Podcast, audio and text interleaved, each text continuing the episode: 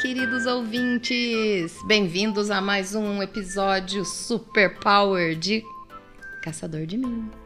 Caçador de Milo, esse podcast que tá ganhando o coração do pessoal. A gente tem tido bons feedbacks, inclusive, por favor, acesse as redes sociais aí, nós estamos no YouTube, no Twitter, Facebook, Instagram. Onde mais, hein? Onde mais? E temos inclusive o e-mail, gente. É o podcastcaçador.gmail.com. Fale aí com a gente, faça sugestões de biografias. Eu sou o André Toledo, do lado dessa incrível Luciene Soares, que vai trazer uma biografada muitíssimo interessante, hein, ouvinte? Fica atento. Isso aí, pessoal. Hoje, né, inspirados como sempre, estamos aqui para o 29 episódio já. Olha só. Uau! Quem perdeu o último episódio feminino, né? Cora Coralina, corre lá, porque ele tá lindinho, ok? Tá muito fofinho mesmo. E hoje gente. vamos para mais uma mulher inspiradora. Ouvi a notícia esta semana, né, do Senado e fiquei é, curiosa a respeito dessa pessoa e fui mais a fundo. Apesar de conhecer a obra dela, eu falei assim, mas vamos ver a história de vida, como é que foi, foram as lutas dessa pessoa e o que ela traz para nos inspirar. Então, a biografada de hoje é ninguém menos do que Zilda Arns. É uma pessoa que só o nome já faz o nosso coração assim aquecer, porque a gente sabe a importância dela em toda a família brasileira, principalmente em relação às crianças pequenininhas, né, a combate de mortalidade infantil. Então vamos lá ouvir a história desta pessoa incrível. Vamos lá. Então, Zilda Arnes, ela foi a 13 terceira criança a nascer, gente, de uma família enorme, né? Foram 16 filhos ao todo, lógico, alguns é, faleceram logo ao nascer, mas ela foi a 13 terceira criança a nascer. Uma, nasceu lá em Forquilinha, uma cidadezinha lá de Santa Catarina, em 25 de agosto de 1934. A infância dela foi uma infância de criança normal. Falou que brincava muito, lia muito, estudava, mas fazia su, os seus, as suas tarefas domésticas, né? Então, é, naquela época, toda criança tinha um, uma tarefa em casa para cumprir. Então, ela falava que tirava leite da vaca, ajudava na, na arrumação da casa, coisa que, que toda criança, né? Eu e minha irmã, eu lembro que a gente tinha nossa tarefa, lógico que a gente não tirava leite da vaca, porque a gente morava em apartamento já, mas a gente tinha nossas tarefas, né? Então um dia você lava a louça, outro dia você passa aspirador, né? É, é importante isso, né, no dia a dia da criança, para ela ter um pouquinho de noção de responsabilidade, né? E ajudar realmente seus, seus pais. Então, seguindo em frente, é, como que ela começou a se interessar pela medicina. Então a mãe dela, Helena, é, fazia partos pela cidade. Então naquela época era comum as parteiras, né? Que aliás é uma prática que está até voltando, né? Eu já vi que tá muita gente é, querendo fazer ter filho é, em casa, né? E voltando as é parteiras que tem outro nome que eu não vou me lembrar agora. Inclusive, né, Lu, alguns países de primeiro mundo, né? É, eles têm uma, uma grande, um grande incentivo para o parto normal e acompanhado por parteiras, né? Uhum. É, por exemplo, França. Né? França tem isso como política de saúde. Então, e ela começou a acompanhar a mãe e ficou conhecida como parteirinha por acompanhar. E assim ela tomou gosto pela medicina, achava incrível, né, todo aquele trabalho. E pensa que dela chegou, né, é, adolescente ali na época de, de estudar, né, terminando o ensino médio, e falou assim: "Ah, eu quero ser médica".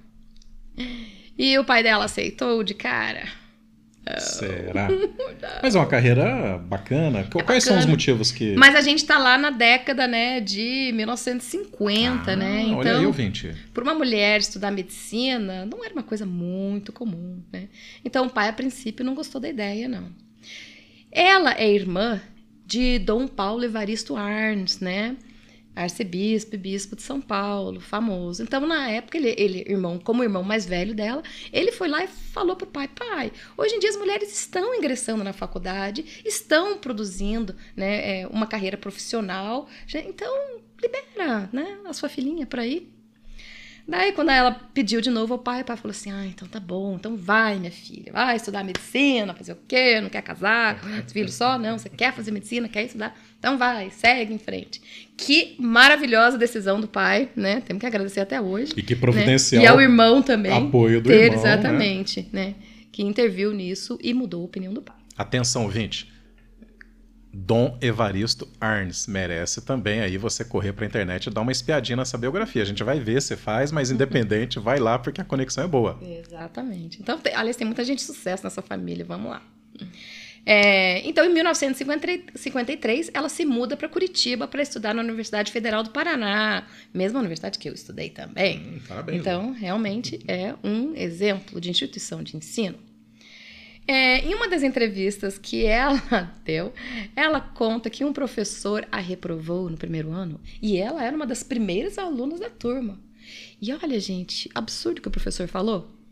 Ele dizia que era um absurdo uma mulher cursar medicina. Gente, você vê, até na família ela rompeu né, esse, esse paradigma, uhum. esse, esse, preconceito. Vamos sim. chamar de preconceito, sim. Né? Mesmo considerando que é década de 50? Década de 50. Ah, 53, mesmo assim, 54, né? Já, é. já eram, já tinham aí alguns avanços, algumas mulheres protagonistas, né? Agora dentro da universidade, né? Triste, né? Sim, já, já várias mulheres já haviam se formado Sim. nessa instituição, instituição de ensino. Qualquer dia eu falo sobre isso, porque eu andei pesquisando e é muito linda a história da primeira mulher que se formou em medicina. Mas vamos em frente, né? Mas ela foi lá, né, passou na matéria, e não só passou, como a especialização dela foi justamente na área desse professor, que era pediatria. Sensacional. Então, Competitiva é, ela, quis dar um eu acho que ali. É, serviu como um desafio, né? E acho que ela é uma mulher que gosta de desafios. No mesmo ano que ela entrou na faculdade, ela já começou a cuidar de crianças menores. Então, ela já se interessou por essa área de cuidar dos pequenininhos, né?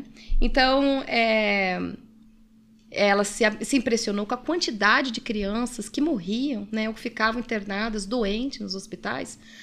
Com ela, ela achou que eram doenças assim de fácil prevenção, sabe? Que se com um cuidadinho a mais, a criança não estaria naquela situação.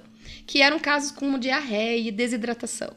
Então, eram sintomas, né? Eram é, coisas, né? É, doenças, né? Que poderiam talvez serem prevenidas então, nessa cidade, né, é, ela fez estágio em hospitais, como o Hospital Nossa Senhora das Graças, Hospital é, das Crianças Dr. César Perneta e o Hospital Pequeno Príncipe. Então, o César Perneta ele pertence ao grupo do Pequeno Príncipe. Tudo Uma... focado na área de pediatria. Pequeno Príncipe, que é uma instituição referência Exatamente. em Hoje é referência aqui na região né? sul. Então, além do, dela estudar bastante, super dedicada, fazer estágio, sobrava tempo para o coração também, é óbvio, né? em que sentido? Então, ela também passou a dividir o tempo de faculdade com Aloysio Bruno Newman, né? Um namorado super apaixonado que pediu em casamento. E ela falou: tudo bem, mas eu só caso depois que eu me formar. Corretíssima? Também fiz a mesma coisa, né? Só caso depois que me formar e estiver trabalhando. Muito bem, esperta ela. Então, assim que ela se formou, ela se casou, tá? Então, ela teve seis filhos, né? Um deles, infelizmente, faleceu logo que é logo depois do parto, né? Mas então foram cinco filhos e dez netos. Gente, cinco filhos, hein? Demonstra toda a capacidade de planejamento dela, porque previu isso tudo depois da formatura e ao longo, acho que a Lu vai comentar aí, Exatamente. da carreira administrando esses filhos uhum. todos e é algo muito vitorioso que a gente vai saber. Isso. Então ela ia trabalhando, cuidando dos filhos, tal, quando de repente acontece uma coisa muito triste na vida dela, que foi o falecimento do esposo. Então ele morreu novo ainda, né? Morreu de repente ao tentar salvar uma menina no mar ele teve um infarto fulminante na água mesmo e ali ele faleceu. Que trágico. Então, ela ficou viúva com cinco filhos. Os filhos tinham entre 4 anos e 14 anos de idade. Então, eram pequenos ainda. Então foi uma fase que ela, ela conta nas, nas, biografias, nas entrevistas, bem difícil, porque ficou um pouquinho sem rumo, porque o, o marido era excelente pai, ajudava pra caramba, era um incentivador da carreira dela, apoiava todos os projetos dela, era muito parceiro mesmo. Então ele fez muita falta. Então, lógico, ela falou que teve contava muito com o apoio da família, né? A família esteve do lado dela e as, os filhos sempre incentivaram. Então é uma coisa muito bonita de ver, porque às vezes a gente fala hoje da mulher no mercado de trabalho, né? Que trabalha, tem uma uma rotina de trabalho, né, muito árdua, e às vezes tem pouco tempo para os filhos, e, e, a gente às vezes acaba se sentindo culpada, porque eu sempre trabalhei também. Falei, o ano que vem faz 30 anos que eu estou em sala de aula e eu nunca fiquei um período assim sem estar trabalhando, né, mesmo com as, com as crianças pequenininhas. Então às vezes você fala assim, puxa vida, não estou com meu filho, ele acaba ficando período integral na escola. Mas a qualidade desse tempo que você tem com seu filho é o que mais conta. E sempre a conversa honesta com essas crianças, né? Olha, porque eles sempre vão entender e sempre vão apoiar, principalmente nos dias de hoje, né? Então a nossa carreira é importante, mas é lógico que os filhos sempre vão é, vir em primeiro lugar, né? Sempre virão em primeiro lugar. E a gente tem, e eles têm que entender isso e apoiar isso. E é isso que eu tenho dos meus filhos também, maior apoio, sempre tive, né? Nunca reclamaram de ausência de mãe. E os filhos dela a mesma coisa. Mãe, segue a tua carreira, vai firme. E ela conseguiu conciliar filhos com carreira, com tudo junto, com o apoio de pessoas que a ajudavam, cuidadoras em casa, família. Então, por sorte, foi tudo correndo super bem. Né? São esses traços né, de resistência, resiliência, de protagonismo, isso tudo a gente vai apresentando nessas biografias. Né? E essa, esse episódio 29 da doutora Zilda Arnes, é, acho que está até resumindo um bocado de outras incríveis mulheres que a gente trouxe aqui. Sensacional, Isso. viu, Lu? E ela era uma mulher extremamente é, inteligente, dedicada, né? E com uma empatia enorme né, com o próximo. E ela compreendeu que a educação, coisa que a gente sempre fala, a educação é a melhor forma de combater a maior parte das doenças de fácil prevenção e marginalidade das crianças. Então, para otimizar a ação delas, ela desenvolveu metodologias próprias para multiplicar esse conhecimento, essa prevenção às doenças e solidariedade entre as famílias mais pobres. Então, essa experiência, esse trabalho dela todo, fez com que em 1980 ela fosse convidada pelo governo do estado do Paraná a coordenar a campanha de vacinação contra a poliomielite, que foi um sucesso, né, a campanha dela. Nesse mesmo ano, ela foi convidada a dirigir o departamento materno infantil da Secretaria de Saúde, né, quando então instituiu, com extraordinário sucesso, programas de planejamento familiar, prevenção de câncer ginecológico, saúde escolar e aleitamento materno. Então, todos os trabalhos eram dedicados à prevenção de doenças. Então, é o que a gente sempre fala, a gente prevenir é o melhor remédio, melhor remédio. né? Então, é, nossos gestores né, têm que abrir os olhos para isso, gente. E a gente só previne através da educação. Então, vamos investir forte na qualidade dessa educação para a gente ter crianças saudáveis, adultos saudáveis, que a economia vai ser enorme. É. E isso é importante, né, Lu? Porque há, uma certa desconexão quando as pessoas querem refletir ou raciocinar em cima de políticas públicas. Então, uh, quando eu falo desconexão, é isso, né? Olha, a educação né, é assim, assim, assado. Vamos reforçar isso, isso, aquilo, outro. Depois parece que faz um salto sem sentido e tudo bem, né? Vamos melhorar a saúde, por isso, isso, isso, isso. Depois, os economistas, né, os economistas populares querem analisar a economia. Olha, porque tem que investir isso em empreendedorismo, as empresas gerar emprego e renda. Mas a visão ela deve ser sistêmica, em conjunto, quer dizer, então ações na área de educação vão gerar melhores cuidados pessoais, é, melhores condições psicológicas, né, de saúde, que tem que ter atenção à, à, família também, né, porque lá também mora as boas condições de educação de uma criança, que vai refletir, já refletiu então em saúde, que vai refletir na economia. Pessoas com maior, é, maior competência, maior, maiores qualificações, né, com maior renda, que vai gerar mais dinheiro, enfim, né, para o comércio, para a indústria, para o PIB brasileiro, né? Enfim, todas essas conexões são importantes. Só queria realçar isso aqui, tá, Lu?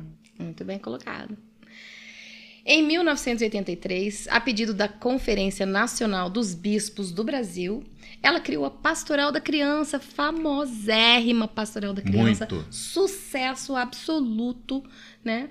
É, após 25 anos de trabalho dessa Pastoral da Criança, é, ela já acompanhou quase 2 milhões de crianças menores de 6 anos, um milhão e meio de famílias carentes foram atendidas Uau, em mais de 4 mil municípios brasileiros. Tá? Então, nesse período, foram mais de 260 mil voluntários. Então, olha como esse país tem pessoas incríveis, generosas né? e altruístas que se comovem em fazer um trabalho gratuito, gente, para atender e melhorar a qualidade de vida das, das pessoas. Então, é isso que eu falo, gente. Olha, por sorte, né? mais, a gente tem mais pessoas do bem nesse país do que pessoas, né, para fazer o mal. Então são pessoas extremamente solidárias que estão aí, ó, abraçando uma causa linda, né, e ajudando tantas e tantas famílias. Sensacional. Então esses voluntários, eles levam solidariedade, levam conhecimento sobre saúde, como a gente falou, conhecimento, educação é a melhor arma no combate a doenças e a prevenir todo esse, esse problema, né, na, no Brasil.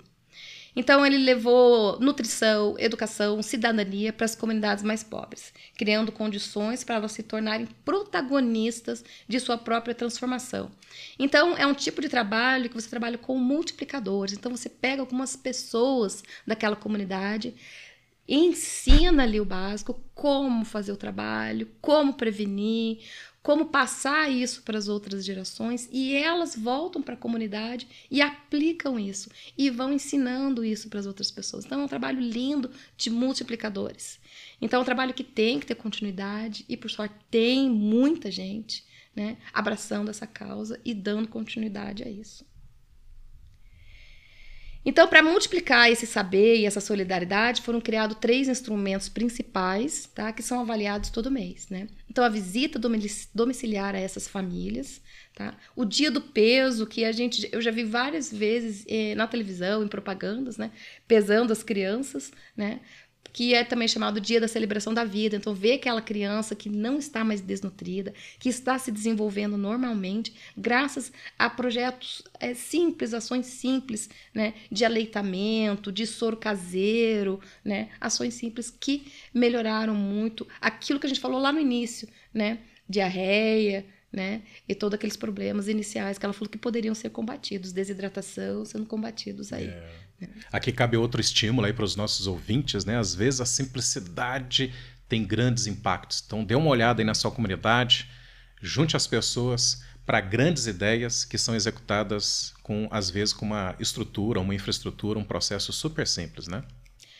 E faziam reuni e fazem né, reuniões mensais para avaliação e reflexão de toda essa ação, como é que está ah, ocorrendo tudo isso.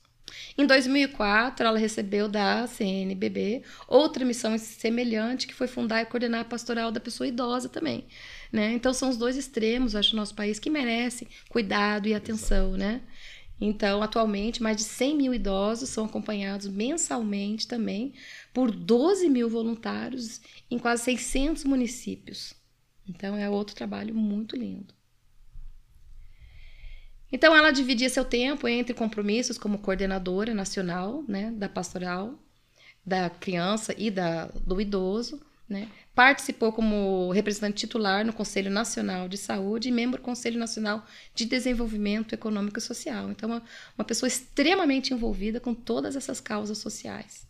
Foi eleita membro honorário da Academia Nacional de Medicina em 2007 e recebeu vários prêmios, gente, foram inúmeros prêmios. É, aquela que o professor achou que não era o lugar dela em medicina recebeu o prêmio honorário na Academia Nacional de Medicina. Uau! É, né, ainda bem que ela não, não escutou muito, né? Os, os, do contra. Então ela recebeu em 88, em 88 uma menção especial da Unicef como personalidade brasileira de destaque no trabalho em prol da saúde da criança. Recebeu o prêmio internacional da Organização Pan-Americana de Saúde, né, em 1994 Recebeu o prêmio Heroína da Saúde Pública das Américas em 2002.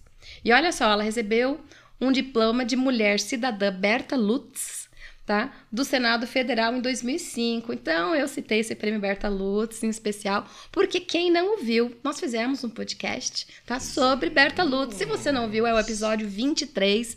Corre lá atrás e dá uma escutada, porque foi outra mulher também inspiradora e incrível. Tanto é que tem um prêmio, né, com o seu nome, hoje em dia, dado às mulheres de destaque do nosso país. E Lu, o ouvinte, né? Berta Lutz, mas poxa, nunca ouvi falar, será que vale a pena escutar esse episódio? Ouvinte, esse é o propósito do Caçador de Mim. Também, né, entre muitos, se você não ouviu, aí sim que você tem que ir lá e conhecer quem foi Berta Lutz. Né? Construa aí o seu cabedal de conhecimento, mas, sobretudo, vá patrimonializando essas histórias fantásticas para você e vá indicando. Olha só que legal, né? Você saber dar referência a quem foi Berta Lutz, como está sabendo dar referência agora a Zilda Arnes, né? Então não se incomode, a gente não, não é um podcast que está atrás aqui do, somente dos famosos, né? São de pessoas incríveis que fizeram coisas fantásticas. Que foram guerreiras, né? Que foram guerreiras. E, e em prol de todo um, um, uma população, né? Então não, não pensaram só em si, e sim nas outras pessoas também. Então, bora lá.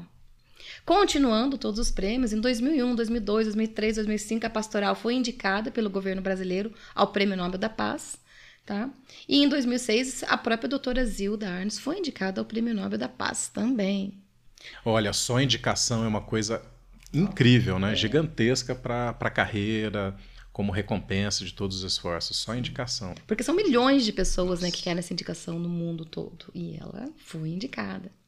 Também recebeu o prêmio de cidadão uninário em mais de 11, 11 estados brasileiros, né? E doutora honoris causa em várias universidades do Brasil também. É, os é, filhos e netos contam, né, em algumas entrevistas, que ela sempre falou que queria morrer trabalhando, né, que ela não queria morrer numa cama, que ela não queria ficar parada. E desejo realizado, sonho realizado, foi exatamente assim a, o falecimento dela. Em 12 de janeiro de 2010, ela estava lá no Haiti, né, em Porto Príncipe, apresentando justamente a pastoral da criança é, numa igreja lá, explicando como é que funciona para ser implantado lá. E começou o terremoto, né? Começou a tremer tudo ali dentro daquela igreja e ela faleceu ali na hora, né? Morreu é, é, de repente, ali, é, estava com 75 anos de idade. E exatamente isso, fazendo o que ela mais gostava. O, a missão que ela descobriu na vida, né? Fazendo com que outras pessoas tivessem acesso a essa descoberta, né? Incrível, a esse programa incrível que é de auxiliar as crianças e prevenir essas doenças, sim. É, o Lu tem um simbolismo ali aí, né, muito interessante, porque ela poderia estar apresentando um congresso na Europa. Não estou desmerecendo isso, tá, ouvinte? Mas, enfim, poderia estar indo para os Estados Unidos com uma bolsa. Gente, ela estava no Haiti, mundialmente conhecido como uma das nações mais pobres e necessitadas do planeta. Ela estava junto aos pobres, né, é, atuando, uh, enfim, totalmente missionária. Totalmente voltada, exatamente. É, é, é essa esse lado missionário dela era fortíssimo, era fortíssimo, né? E realmente Inspirador. merece ser aplaudida de pé, gente, porque é, é uma inspiração, é uma inspiração. Então, por causa dessa notícia, né, que a Comissão de Educação né, aprovou a inclusão do nome dela esse ano no livro dos heróis e heroínas do, da, da pátria, né? Então, a inscrição dela neste livro, que foi com que foi o que fez com que eu buscasse, né, a história de Zilda para vocês. Foi isso que hoje. despertou Foi você, exatamente a, essa notícia te... que eu ouvi no rádio. É uma honraria máxima, uhum. eu acho que no Brasil, né? Você ter seu nome escrito é, ali nos livros atrás, dos heróis. Olha, Zilda, gente, pessoa incrível, maravilhosa. Vão lá, bora falar dela. E tá aí, esse quadro incrível. E ela tem frases de efeito e um, e um discurso lindo que eu vou ter que ler para vocês. Vamos lá. Primeira frase: Amar é acolher, é compreender, é fazer o outro crescer.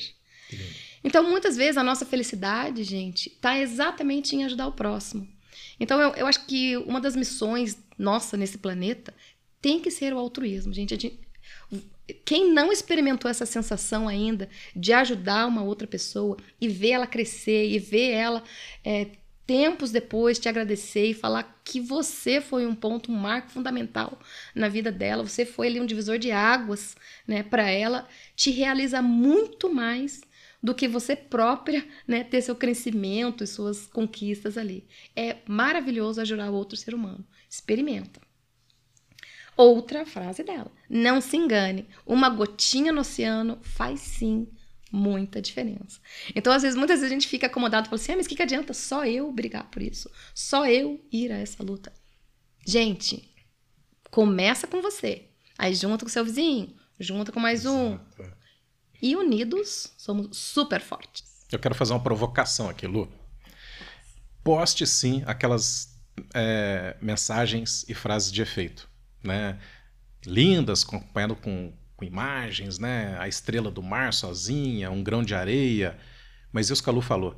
Pense no que você pode chamar o vizinho amanhã e começar uma ação aí na tua rua, que possa expandir, quem sabe, para o bairro, que possa inspirar toda uma cidade. Vamos sair aí dos, das redes sociais, das propostas uhum. de frases de efeito e a, a dona Zilda Arnes fez isso. Começou com uma ideia e um coração muito amoroso para o próximo. Isso aí, gente. Atitude, né? Atitude. É... Outra frase. As crianças, quando estão bem cuidadas, são sementes de paz e esperança. Não existe ser humano mais perfeito, mais justo, mais solidário e sem preconceitos do que as crianças. Então vamos fazê-las crescer assim, hein? Vamos mantê-las assim, gente. Nessa esperança. Sensacional, Lu. E um pequeno trecho de um discurso dela que eu achei muito provocativo e extremamente importante e que nós, unidos, temos que cobrar, né? É este aqui. Estou convencida de que a solução da maioria dos problemas sociais está relacionada com a redução urgente das desigualdades sociais. A eliminação da corrupção, a promoção da justiça social, o acesso à saúde e a educação de qualidade ajuda mútua financeira e técnica entre as nações para a preservação e restauração do meio ambiente. Devemos nos esforçar para que nossos legisladores, gente, cobrar estes gestores, né?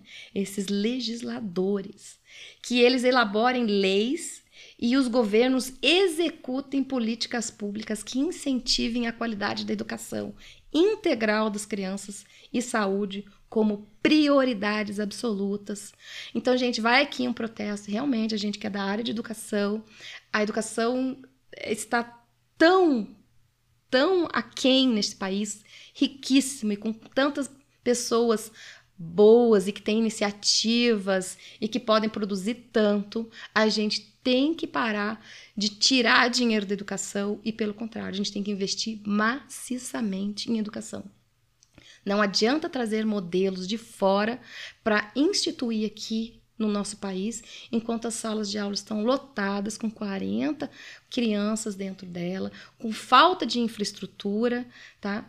E com professores tão desvalorizados. Precarizados tão desvalorizados. em sua condição de Gente, trabalho.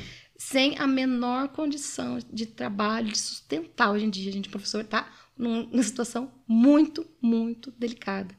Tá? Então, bora cobrar, cobrar governo, cobrar legislação, cobrar de todos, ok? É ano de eleição, fica aí a dica, olhem as propostas e cobrem, aprenda, vamos aprender a cobrar de todos os gestores, gente. Assina embaixo, porque quem está falando aqui, se você está pegando o caçador de mim no meio da, da, da história e da, da estrada, é a querida Luciene Soares, coordenadora de ensino, professora, né? De longa data. Exatamente. Então fica aí essa história maravilhosa de Zinanes, inspiradora, e eu espero que vocês tenham gostado. Sugestões, dicas, comentários, escrevam pra gente, põe seus comentários aí e bora lá ter um ótimo final de semana e ter atitude. Tchau, beijos a todos.